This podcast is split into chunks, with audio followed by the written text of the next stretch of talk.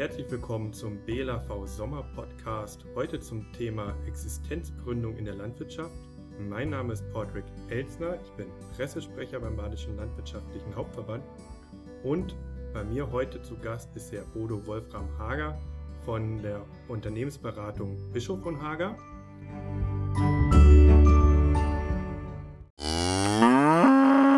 Wir sprechen heute über Existenzgründung in der Landwirtschaft, weil das ein richtig großes Thema geworden ist, denn immer mehr junge Menschen mit einer landwirtschaftlichen Ausbildung wollen auch eine landwirtschaftliche Existenz gründen und das heißt in der Regel einen Betrieb übernehmen. Ähm, das beobachten wir, dass das immer mehr wird und wir wollen jetzt heute darüber sprechen, äh, was muss ich beachten, wenn ich eine Existenz gründe in der Landwirtschaft und worauf sollte ich verzichten oder worauf lasse ich mich da ein. Und da bin ich sehr froh, dass ich heute einen brillanten Experten in der Runde habe, äh, hier zu Gast, ähm, Herr Bischof, ja, Herr Hager. Ähm, ja, vielleicht, Sie haben schon gesagt, Sie haben Ihre eigene Existenz bereits gegründet vor 25 Jahren. Vielleicht können Sie kurz über sich selber und Ihre äh, Unternehmen erzählen. Ja, hallo Herr Elsner. Ähm, ja, Bischof und Hager, wir hatten letztes Jahr in Corona-Zeiten unser 25-jähriges äh, Jubiläum. Wir haben, ich und Kollege Bischof, äh, wir haben uns vor 25 Jahren zusammengetan äh, mit dem Ziel Existenzgründung in der Unternehmensberatung in der Landwirtschaft. Ähm, von daher kann ich aus Erfahrung erzählen und äh, kann auch die Unterschiede zwischen einem Dienstleister, wie wir es sind, und einem landwirtschaftlichen Existenzgründer kann man dann auch Vergleiche ziehen wo sind die Vorteile bei dem einen, wo sind die Nachteile beim anderen und andersrum. Ähm, was machen wir Bischof und Tager? Äh, wir sind, äh, unser Hauptgeschäft ist äh, die Baubetreuung äh, über äh, das Agrarinvestitionsförderprogramm. Da betreuen wir äh, größere Investitionen in der Landwirtschaft. Es geht Kuhstall, Schweinestall, Pferdeanlagen, Reitanlagen, Ferienwohnungen, ähm, Hühnerställe, alles, wo sie eine AFP-Förderung bekommen. Seit äh, 2016 äh, gibt es in Baden-Württemberg die äh, Modulberatung und diese Modulberatung, da haben wir die Zertifizierung für äh, Betriebswirtschaft und äh, Rindviehhaltung.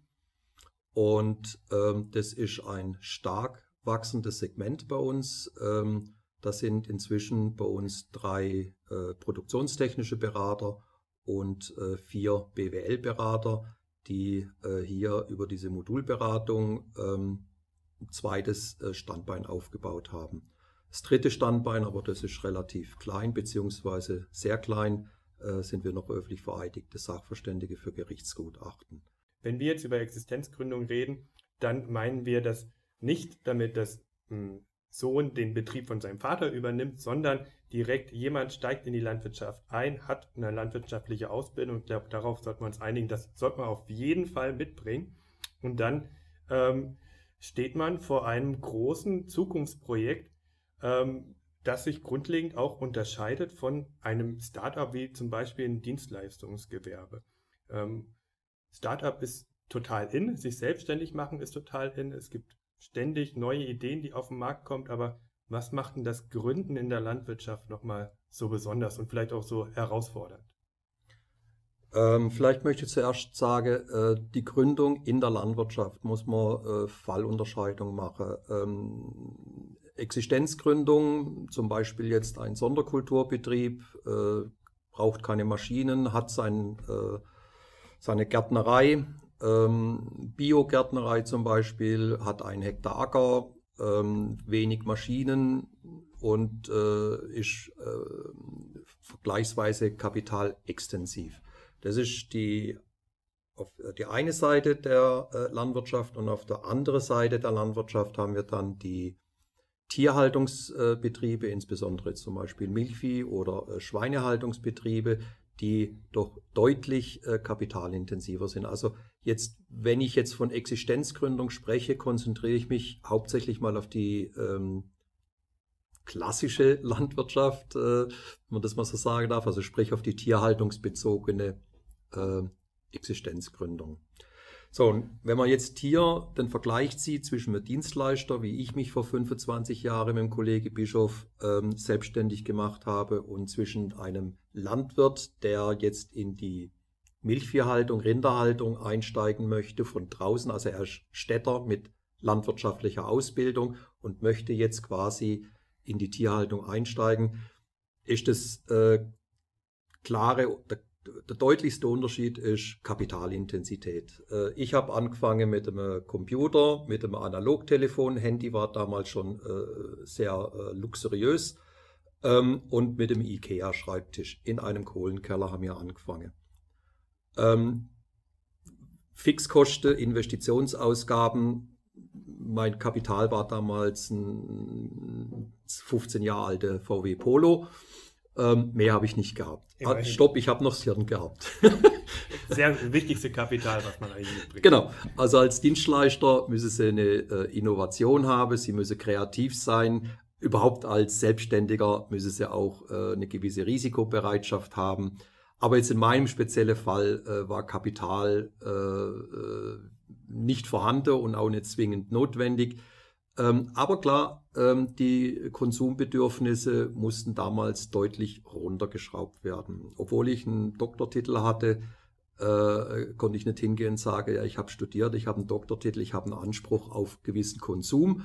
Äh, das kann ich knicken in so einer Situation als Existenzgründer. Äh, interessiert es niemand, äh, was, du, äh, was du für Ansprüche hast. Ähm, auf der anderen Seite äh, hast du dann die, die äh, Tierhaltungsbetriebe, ähm, die deutlich kapitalintensiv investieren. Da reden wir dann nicht mehr nur um 100.000 Euro, sondern ähm, das geht dann schnell in eine halbe Million, Million rein. Und äh, das ist der zentrale Unterschied, dass hier das Risiko ähm, deutlich höher ist, wenn Sie als Existenzgründer äh, in der Landwirtschaft, äh, in der Tierhaltung anfangen. Ich als Dienstleister, wenn ich nach einem halben Jahr nichts auf die Reihe gebracht hätte, hätte ich sagen können, okay, just for fun, packen wir ein und gehen dann doch irgendwo richtig arbeiten. Ähm, als Landwirt oder als Existenzgründer in der Landwirtschaft hast du im Regelfall ähm, äh, Verbindlichkeiten und kannst nicht einfach sagen, jetzt habe ich keine Lust mehr. Das geht nicht.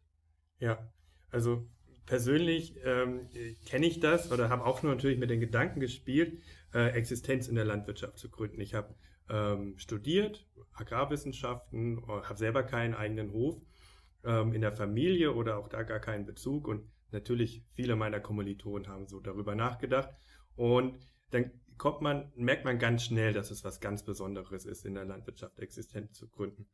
Und gerade auch, was das Geld angeht und wie ähm, ich mich wirtschaftlich aufstellen kann, damit ich meinen äh, Betrieb in Zukunft auch weiterführen kann. Also bei mir war es, ich sag mal, es war für mich auf jeden Fall zum Glück so, ich war besser, bei, schneller beim BLAV als beim eigenen Betrieb und bin damit wirklich sehr glücklich geworden.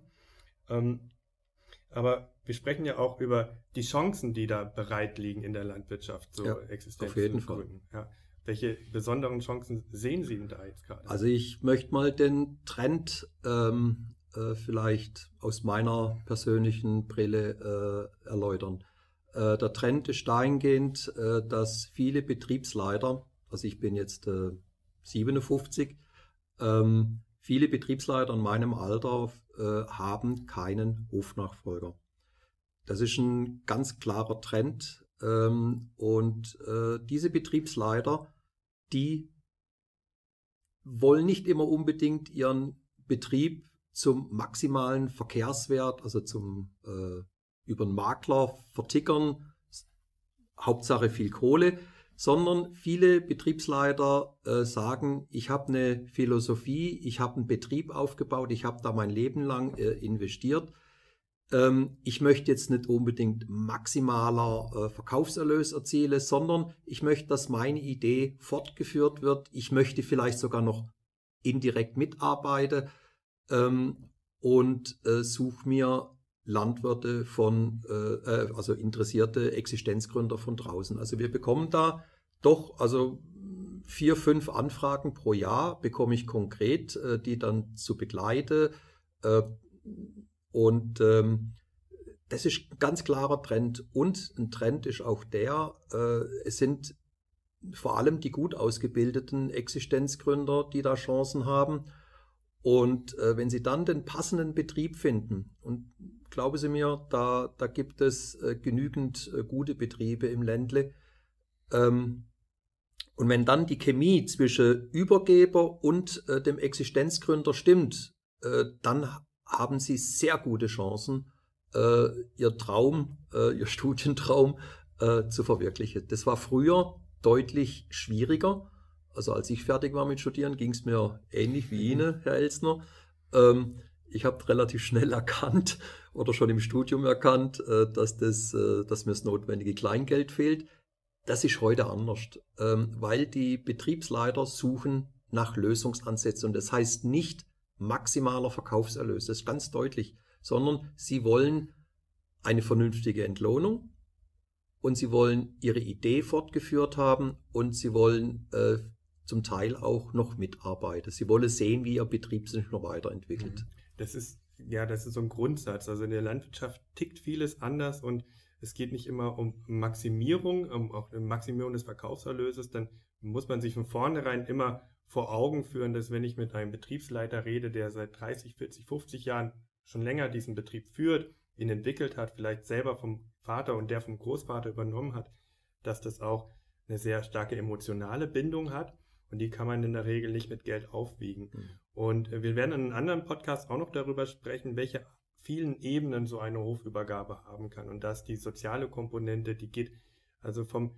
äh, Verträgen GBR bis hin allen verschiedenen Möglichkeiten, die da ausgelotet werden. Also man lässt sich da ähm, schon auf einen ganz intensiven Prozess darauf ein. Mhm. Aber wir schauen uns heute auch insbesondere mal den, die finanzielle Startmöglichkeit an. Ja, ähm, gut, ich habe einen Betrieb gefunden. Ja, mit dem komme ich zusammen und äh, menschlich funktioniert das einwandfrei. Was ist das Erste, woran ich mich setzen muss, ähm, um ähm, im Traum weiterzukommen? Gut, die, die erste Frage, die Sie recht schnell äh, klären sollten, ist, ähm, will er den Betrieb äh, verkaufen, konkret verkaufen, oder B, will er den Betrieb auf ähm, Erbpachtbasis beispielsweise ähm, äh, verpachten? Ähm, was wäre nochmal für die, die Erbpacht noch nicht kennen? Erbpacht heißt, äh, der Betrieb, äh, ich bekomme einen Vertrag für 30, 40, 50 Jahre und aufwärts, ähm, bekomme ich einen festen äh, Vertrag, ähm, einen Pachtvertrag. Äh, ich zahle dann jährlich meine Pacht an den Eigentümer und kann dann aber im, äh, im Ablauf der Pachtzeit kann ich, mit dem, kann ich den Betrieb entwickeln, im Regelfall, wie ich das für richtig halte. Mhm. Aber klar, äh, der Betrieb gehört mir nicht im Eigentum, sondern ich kann ihn nur bewirtschaften. Und das ist äh, auch hier äh, ein, ein, Unterschied. Ich muss deutlich weniger Kapital in die Hand nehmen, ähm, als wenn ich den Betrieb äh, kaufe. Und beim Kauf ähm, ist es so, dass ähm, sie äh, auch gleich will der, will der Verkäufer, will der Kasse machen. Mhm. Dann vergiss es. Ähm, wenn, wenn der Betrieb nach Verkehrswerten veräußert werden soll, dann ist es im Regelfall wenig darstellbar, wenn ich kein Kapital, also bare Eigenmittel mitbringe. Da gibt es sicherlich auch Käufer, potenzielle Käufer, die das Geld ja, mal locker in der Tasche haben. Das vielleicht der Fabrikant, der seinem ja. Töchterle äh, einen Hof kaufen will. Das sind dann die Konkurrenten und ja. mit denen kann ich halt nicht konkurrieren. Also, wenn ich jetzt wenig bare Eigenmittel habe ähm, und ich merke, dass der mir gegenüber, dass der Kasse machen will, dann können sie einpacken, ich sag's jetzt mal flapsig, dann können sie da nicht mithalten. Wenn, wenn aber man merkt, dass äh, der Gegenüber, dass der ähm, eben Emotionen, Historie, ich will noch mitreden, ich will meine Idee fortgeführt haben, dass der Betrieb so, nach dem sogenannten Ertragswert äh, übergeben wird, ähm, dann habe sie schon mal eine wichtige äh, Entscheidung, äh, habe sie dann schon mal vorweggenommen. Dann können sie tatsächlich dann überlegen, okay, ähm, was mache ich denn dann mit diesem Betrieb? Das ist dann das Entscheidende. Und das kostet sehr viel Zeit. Äh, da würde ich Ihnen dann auch empfehlen, dass ich vielleicht mal ein paar Wochen oder sogar ein paar Monate auf dem Betrieb mitarbeite, dass ich den Betrieb kenne. Ähm, weil man muss ja das Rad nicht neu erfinden. Man kann ja vielleicht auf dem Bestehenden aufbauen, ausbauen. Ähm, und äh, dann vielleicht auch von dem Wissen, von dem Know-how, von dem äh, äh, Veräußerer profitieren äh, und dann sich überlege, was will ich mit diesem Betrieb anfangen? Wo will ich hin? Wo sind meine Ziele? Ähm, was ist mein Geschäftsmodell? Also ich sollte schon mit einer Grundidee zum Hof kommen, ja, was ich mir vorstellen könnte. Also grundsätzlich sind es Tiere oder ist es der Gartenbau oder Ackerbau oder in der Grundidee, aber mich auch darauf einlassen können, dass diese Idee mit dem bestehenden Ideenkonzept auch harmonieren muss, aufsetzbar ist, dass es da äh, zukünftig auch Klar. funktioniert miteinander. Also ich kann jetzt aus einem Milchviehbetrieb kann ich keinen Schweinebetrieb machen. Das äh, kann ich natürlich schon machen, aber äh, ja, ist, wir gehen jetzt mal vom, vom Realen aus oder von, von den pragmatischen äh, äh, Umsetzungen. Ähm, der Betrieb äh, wenn ich jetzt zum Beispiel unbedingt einen Milchviehhaltungsbetrieb äh, möchte, dann würde ich Ihnen äh, äh, drastisch empfehlen, dass Sie sich auf die Suche machen nach einem Milchviehbetrieb. Und nicht nur äh, und, und diesen bestehenden Milchviehbetrieb, den dann ausbauen. Oder Schweinebetrieb oder Gartenbau, das ist ja egal. Äh, aber auf jeden Fall ähm, einen bestehenden Betrieb komplett ummodeln in, in eine ganz andere Richtung. Ist denkbar, aber da muss man erstmal einen äh, Finanzgeber finden. Mhm. Finanzgeber ist eigentlich das nächste Stichwort, um das es sich immer dreht, egal welche Existenz man gründet. Wir wissen, haben es erfahren, Dienstleistungsbereich eher weniger Kapital, das ich brauche. Ähm, wo kommt das Geld her, wenn ich in der Landwirtschaft gründen möchte? Von der Bank. wenn es keinen Papi gibt oder Mami oder Oma, ähm, dann äh, von der Bank. Und äh, wir haben in der Landwirtschaft äh, haben wir, hm, also die Banken sind FOBA, Sparkassen, GLS Bank, äh, DKB, was gibt's noch? Ähm, ja, ich glaube, das war's dann. Ähm, das sind so die äh, vier großen Bankengruppen in Baden-Württemberg, äh, die äh, Landwirtschaft finanzieren. Ähm, die wiederum finanzieren sich, refinanzieren sich von der landwirtschaftlichen Rentenbank und äh, aktuell sind die Konditionen extrem günstig. Äh, mit, äh, also wenn das alles im grünen Bereich ist, können Sie mit einem Prozent äh, Fremdkapital aufnehmen. Erfahrungsgemäß ähm, ist es aber so, dass äh, die Banken natürlich beim Existenzgründer das Glaubensbekenntnis äh, ist dann da. Ja. Also da kommt einer aus der Stadt, hat keine praktische Berufserfahrung, ähm, hat vielleicht studiert äh, Landwirtschaft, ist Master of Agribusiness, aber Doppelpunkt, äh, was hast du tatsächlich drauf?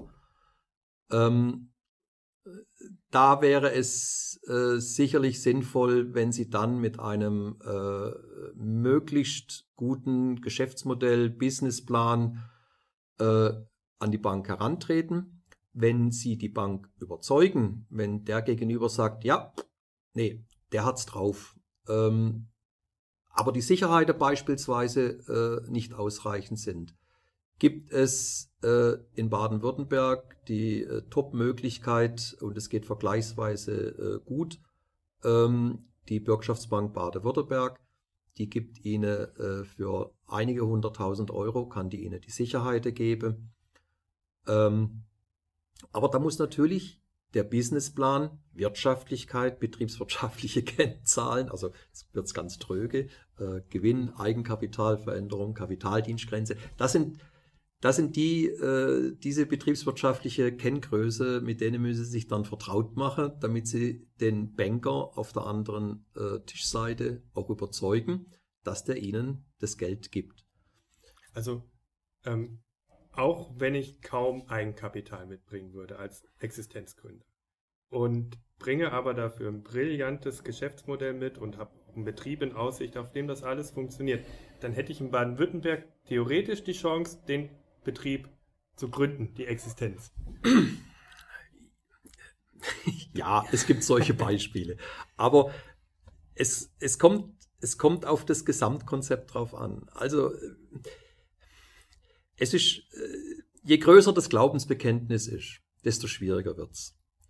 Ähm, je mehr Fakten auf dem Tisch liegen, desto besser ist es. Ähm, was spricht aber dann zum Beispiel dagegen, wenn man hingeht und sagt, äh, ich komme jetzt direkt von der Uni? Äh, was spricht aber dagegen, mal äh, eins, zwei, drei, vier Jahre in der Praxis zu arbeiten?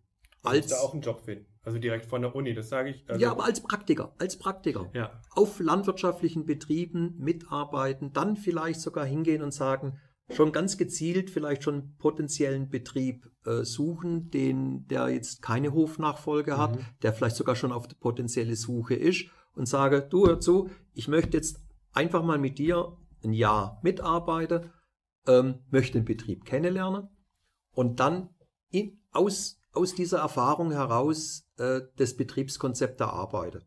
Weil wenn, wenn stellen Sie sich mal vor, Sie lernen jetzt einen Betrieb, einen landwirtschaftlichen Betrieb neu kennen. Und jetzt sollen Sie innerhalb von einem Monat oder von mir aus drei Monate sollen Sie einen Businessplan erstellen. Sie wissen doch überhaupt nicht, wo vorne und hinter ist. Was soll ich aus dem Betrieb machen? Was soll ich da tun? Wo sind die Knackpunkte? Und äh, da wird das Glaubensbekenntnis umso größer. Wenn aber dann schon auf, dem, auf diesem Betrieb schon Erfahrung gesammelt wurde, vielleicht sogar noch mit dem alten Betriebsleiter, mit dem Übergeber oder Ver Veräußerer, sogar mit zu der Bank gehen, dass, äh, dass der dann äh, sagt, ja, das funktioniert. Und es wird dann realistische Werte äh, an, äh, an den Tag gelegt. Dann haben sie deutlich höhere Chancen. Ich glaube auch, das ist für, auch für die persönliche Entwicklung ähm, enorm wertvoll, so ein Jahr mitzumachen. Also gerade wenn man der klassische Student aus der Stadt, der das Agribusiness-Diplom in der Tasche hat und äh, sein Pflichtpraktikum abgeschlossen hat. Gut, wenn der sich mit seinen äh, Schulkollegen dann darüber unterhaltet, ja, was hast du denn jetzt äh, für ein Einstiegsgehalt bekommen? Ähm, denke, davon musste man sich dann schon distanzieren, ja, mhm. Ingenieurseinstiegsgehalt und dann gehe ich auf einen landwirtschaftlichen Betrieb und sage, ich möchte da mal mitarbeiten. Ja, da werde ich wahrscheinlich äh, andere Ansprüche haben müssen an mein das Einkommen. Habe ich vorhin ja schon zum Ausdruck gebracht. Ja. Ähm, ein Studium oder ein Doktor äh, ist nett, äh, aber dafür kriege sie nicht das Geld. Ja, genau. Und das muss man, glaube ich, wirklich erfahren und auch wirklich erfahren, was, was neben der landwirtschaftlichen Tätigkeit in so einem Betrieb drinsteckt. Und das ist ja etwas, was man als Sohn oder Tochter eines äh, Landwirtes von Anfang an miterlebt. Ja? Behördengänge, Auflagen, Bürokratie und Bürokratie, das kann man eigentlich gar nicht oft genug schreiben. Von daher ist das ähm, eigentlich fast schon ein Muss, ja, als Einstieg in die Landwirtschaft. Und Sie kommen auch wesentlich ähm, überzeugt darüber. Und Sie haben natürlich auch den riesen Vorteil, wenn ähm, der Eigentümer vom landwirtschaftlichen Betrieb, wenn der von Ihnen überzeugt ist, äh, geht er das Risiko, äh, dann will der sie auch halten und dann geht er doch nicht das Risiko ein, dass da vielleicht irgendeiner nochmal kommt, vielleicht noch ein bisschen besser sein könnte, was weiß ich auch immer. Dann sagt er, boah, ich habe einen Nachfolger, äh, jetzt muss ich mich mit dem nur noch handelseinig werden. So, und dann, und dann kommt eben die Frage, Verkehrswert, Ertragswert, will der Eigentümer Kasse machen oder ist er mit einer normalen Pacht oder normalen Altersteil, äh, Altersrente zufrieden? Und das können Sie dann alles in diesem einen Jahr, können Sie das dann äh, herausarbeiten. Sie können dann auch die Idee von diesem Betriebsleiter, weil viele, die haben ja schon Idee, wie könnte es weitergehen, wie könnte man den Betrieb weiterentwickeln, was für Potenziale hat denn dieser Betrieb. Da müssen Sie das Rad nicht neu erfinden. Sie können ja hingehen und sagen, boah, nö, passt. Ähm, kann ich vielleicht dem seine Idee gerade übernehmen? Das ist Gold wert. Mhm. Warum auf solche Erfahrungswerte verzichten? Ähm, und, und dann, äh, äh, wenn Sie sich auf dem Betrieb auskennen äh, und es dann auch der, dem Finanzierer, also sprich der Hausbank, äh, dann auch vernünftig rüberbringen, dann äh, wohl ein Wille ist, ist ein Weg.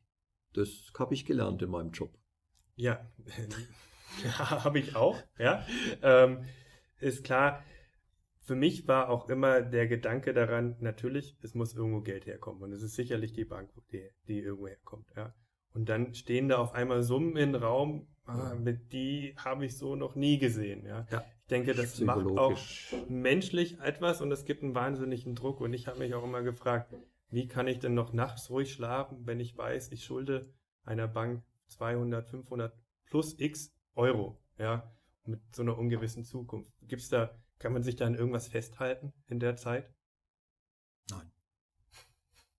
Nein, hey, das ist tatsächlich, äh, Herr Elsner, das ist eine, eine psychologische Belastung. Das sehe ich auch äh, in meinem Job als Baubetreuer.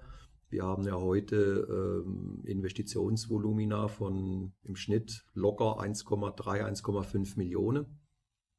Und, ähm, und die Darlehen, die da aufgenommen werden müssen, ähm, wenn man kalkuliert äh, und früher noch nie Schulden gehabt hat und jetzt soll man auf einmal eine halbe Million Schulden aufnehmen, das steht auf dem Papier, ist das alles easy. Wenn dann aber nachher der Kontoauszug kommt, die Rechnungen bezahlt werden müssen, ähm, haben wir schon äh, des Öfteren gehabt, dass die Betriebsleiter äh, Burnout hatten. Das ist also äh, keine Seltenheit. Und es, hat nichts mit dem Alter zu tun. Gerade die Jüngeren äh, sind da relativ schnell dann äh, an der Kapazitätsgrenze. Also das ist eine mentale Sache. Ähm, das muss man aushalten. Ähm, vielleicht ist es dann besser, wenn man als äh, mit, mit einem Partner, also ich kann nur sagen, also ich habe es nie bereut, dass ich mit dem Kollege Bischof mich äh, selbstständig gemacht habe, weil einmal ist man, ist man selber unten, dann ist der andere oben und andersrum oder man kann es auch sich austauschen, wenn sie dann als äh, Einzelkämpfer unterwegs sind und müssen dann sämtliche Entscheidungen alleine treffen. Hm, das kann dann schon, äh, äh, schon belastend werden. Ähm, von daher, ähm, es ist eine psychische Angelegenheit und die, da müssen sie standhalten. Ja. Das Beste, was Sie da äh, tun können, ist, ähm, dass das Geschäftsmodell äh, trägt. Mhm. Ja. Ähm, es muss nicht sofort tragen. Man kann ja dann auch eins, zwei Jahre zwischenfinanzieren, ist alles kein Thema. Aber man sollte nicht die Naivität haben, einfach mal anzufangen und einfach mal, ja, das wird schon mal was werden. Äh, man sollte schon hingehen und sagen, äh, durchrechnen, Businessplan, Investitionskonzept heißt in Baden-Württemberg.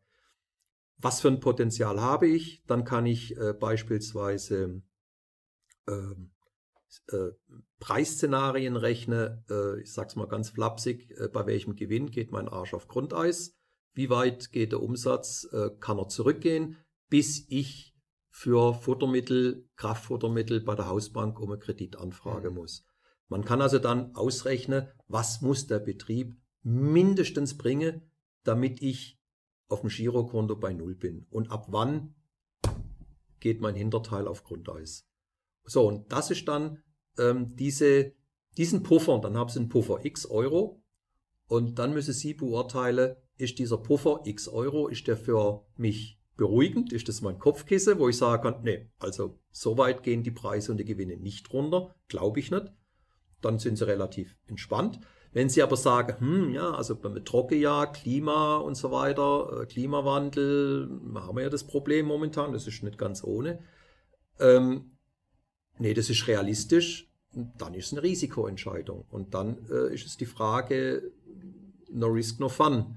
Ähm, wie, äh, das, das kann ich nicht sagen, mach's oder mach's nicht. Das kommt auf die Person drauf an.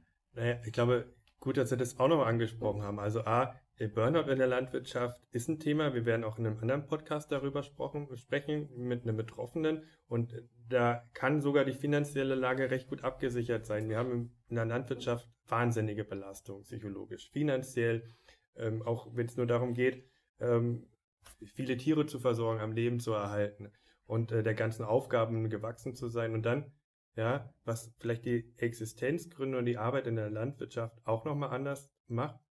Ich habe auch vorher, äh, unvorhersehbare Ereignisse, die mir über mehrere Jahre hinweg hintereinander äh, das Betriebskonzept äh, über den Haufen schmeißen können. Also Dürreperioden, wie wir sie jetzt hatten, äh, Frost, Fröste. Also darauf kann ich mich vorbereiten, aber die absolute Sicherheit gibt es nicht. Ähm, sind Sie als äh, mit Ihrer Beratungsdienstleistung dann auch jemand mit, wo ich mir mal ein bisschen Feedback holen kann zu meinem ja, Betriebskonzept. Ja. also, dass ich sagen kann, also das ist jetzt meine Idee, ja, um vielleicht, ich würde besser schlafen könnten, wenn der Herr Bischof oder der Herr Hager mir sagt, ähm, hier kann ich mitarbeiten oder könnte ich mitarbeiten. Klar. Nein, deswegen bekommen wir ja äh, die Anfrage oder die Bank schicke die Landwirte gleich zu uns. Ähm, mein Job äh, ist ja genau das, Businesspläne, Investitionskonzepte zu äh, erstellen, äh, mit dem äh, Existenzgründer, mit dem Landwirt ähm, ausrechne, welches Potenzial hat dieser Betrieb, wie sieht mein Betrieb heute aus, also was ist meine Ausgangsposition, wo möchte ich hin oder wo möchte der Landwirt hin. Da ist es ganz wichtig, der Existenzgründer wird dann auch gefordert. Ja, was willst du aus dem Betrieb machen? Das kann ich ihm nicht vorgeben. Ja, das muss schon er selber wissen. Aber ich kann dann, seine, seine, seine Gedanken, seine Ziele kann ich dann auf Papier bringen. Und äh, dann auch äh, sind wir auch gefordert, wenn es darum geht, äh, was ist denn ein fairer Pachtpreis? Was man auch immer unter fair verstehen kann. Also da gibt es immer zwei Sichtweisen. Aber was kann denn der Betrieb denn überhaupt an Pacht erwirtschaften? Sodass dann äh, ausreichende Eigenkapitalbildung noch vorhanden ist. Also ein Betrieb, der äh, komplette Liquidität im Verpächter, im Eigentümer geben muss, ähm, der ist nicht nachhaltig. Das heißt also, ähm, der äh, Verpächter, der Eigentümer, ähm, äh, muss auch dem Käufer oder äh, nicht dem Käufer, dem Pächter oder dem Betriebsnachfolger ähm, muss er auch zugestehen, dass er Geld übrig hat, um den Betrieb nachhaltig zu entwickeln. Und das sind genau diese, ähm, diese äh, Eckdaten, wo der Betriebswirtschaftler äh, absolute Unterstützung geben kann. Wenn es dann noch im Bereich der Milchviehhaltung ist, können wir dann auch noch mit einer äh, äh produktionstechnischen Beratung noch ähm, aufwarten. Ähm, und dann kriegt er ein sorglos Rundum-Paket. Mhm. Aber ähm, die Beratung würde ich schon in Anspruch nehmen und vor allem sie ist bezahlbar. Also äh, sobald er den Status Landwirt hat, und das geht relativ schnell, ähm, kriegt er vom Land Baden-Württemberg äh, für die Modulberatung einen 80% Zuschuss. Das heißt, ähm, äh, es ist natürlich auch für einen Existenzgründer sind 1000 Euro äh, nicht wenig, aber ein Tod muss man auch sterben. Ich glaube, es sind 1000 Euro, die sich äh, schnell lohnen und wenn es nur ein paar ruhigere Nächte sind. Also Sie haben gerade die äh, Förderung angesprochen, die man als äh, junger Landwirt in Anspruch nehmen kann für die Beratung. Welche anderen Förderungen oder zum Beispiel Investitionsförderungen stehen mir denn zur Verfügung und wo, womit kann ich rechnen und was kann mir denn bei der ganzen Existenzgründung investi also einfach helfen? Genau. Also äh, ich gehe jetzt mal davon aus, äh, dass der Landwirt den Landwirtstatus ähm, hat, ähm, dann äh, wäre er grundsätzlich auch äh, ähm, förderfähig über das Agrarinvestitionsförderprogramm. Das ist ein bundesweites Investitionsförderung in Baden-Württemberg ausgestattet mit 20 bis 40 Prozent Zuschuss von den Nettobaukosten, also 40 Prozent, das ist nicht wenig. Ähm, also diese 40 Prozent gibt es zum Beispiel in der Legehennenhaltung für einen Mobilstall. Ja, gibt es äh, 40 Prozent Zuschuss oder ich sage lieber bis zu 40 Prozent. Ähm, einen Rechtsanspruch haben sie äh, keinen, aber wenn die Fördervoraussetzungen alle erfüllt sind und unter normalen Voraussetzungen ähm, äh, können sie auch damit ganz gut rechnen. Ähm, und diese 40 Prozent oder 20 Prozent oder 30 Prozent, je nachdem, in welchem Bereich Sie investieren, das wird ja dann schon wie Art Eigenkapital äh, angesehen. Das heißt, ähm, die Bank muss da nicht 100 Prozent finanzieren, sondern nur 80 bis 60 Prozent. Und äh, dann tut sich natürlich auch eine Bank äh, deutlich äh, einfacher, wenn von draußen noch Geld kommt. Äh, und vor allem, ähm, bisher konnte man immer davon ausgehen, dass wenn das Land Baden-Württemberg eine Investitionsförderung ähm, bewilligt, dann gab es da auch eine Prüfung, eine äh, intensive Prüfung von der äh, Fachberatung oder Fachverwaltung. Und das ist dann so eine Art auch Qualitätskriterium. Ähm, das heißt also, die Bank äh, geht da auch schon ganz anders an die Sache dran, wie wenn es keine Förderung gibt. Also sollte man das auch auf jeden Fall in Anspruch nehmen Also- oder zumindest in die Richtung denken, das mit Wenn, wenn der Betrieb, den, den der Landwirt kaufen möchte, kommt ja irgendwann einmal kommt ein Entwicklungsschritt. Also zu 90 Prozent innerhalb von wenigen Jahren wird es zu einer größeren Investition kommen. Ähm, und dann äh, auf jeden Fall Investitionsförderung äh, anfragen beim jeweiligen Landwirtschaftsamt und äh, die werden sie dann äh, an die ähm, weiteren Stellen äh, weiterleiten. Aber das auf jeden Fall ähm, in Angriff nehmen. Alles andere wäre, ja, hm, kann man sich nicht leisten. Ja, dann hoffe ich, dass wir mit, auch mit den Risiken, die wir besprochen haben, äh, die existenzwilligen Zuhörerinnen und Zuhör Zuhörer jetzt nicht abgeschreckt haben, sondern eher motiviert haben, Ja. ähm, einzusteigen. Wir haben gesagt, also es, es gibt Die einen Nachwuchsmangel. Die Ja? Chancen, die Chancen sind größer als die Risiken. Die Chancen, Definitiv. das ist, das ist super zum Abschluss. Ähm, wenn noch jemand mehr erfahren möchte oder ähm, Kontakt aufnehmen möchte, man findet sie auf jeden Fall im Internet. Mhm. Und wir verlinken auch alles hier unten im Podcast. Dann kann man sich gerne damit auseinandersetzen. Auch Fragen zur Hofübergabe auch immer gerne bei uns. Und ich bedanke mich recht herzlich für das tolle Gespräch, für äh, die äh, wichtigen und interessanten Aspekte zum Thema Existenzgründung in der Landwirtschaft und freue mich auf ein Wiedersehen. Und ich wünsche Ihnen gutes Gelingen. Vielen Dank. Ade.